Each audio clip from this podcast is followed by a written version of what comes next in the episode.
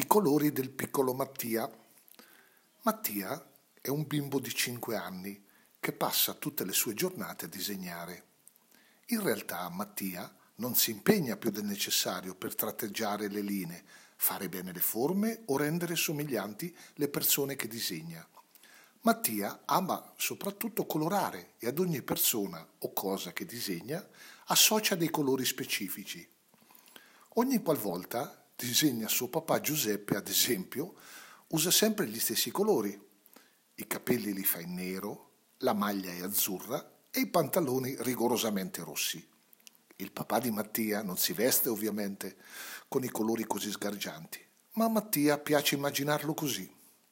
Mamma Adelaide è sicuramente disegnata in maniera più sobria, capelli neri, camicia bianca e gonnellina gialla.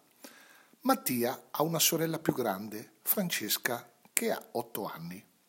Mattia ogni tanto litiga con la sorella perché lei vorrebbe disegnare insieme a lui e spesso si mette anche a piangere. Mattia però le vuole un gran bene e la ritrae sempre allo stesso modo, capelli neri con treccine ed una maglietta gialla con un cuore rosso al centro.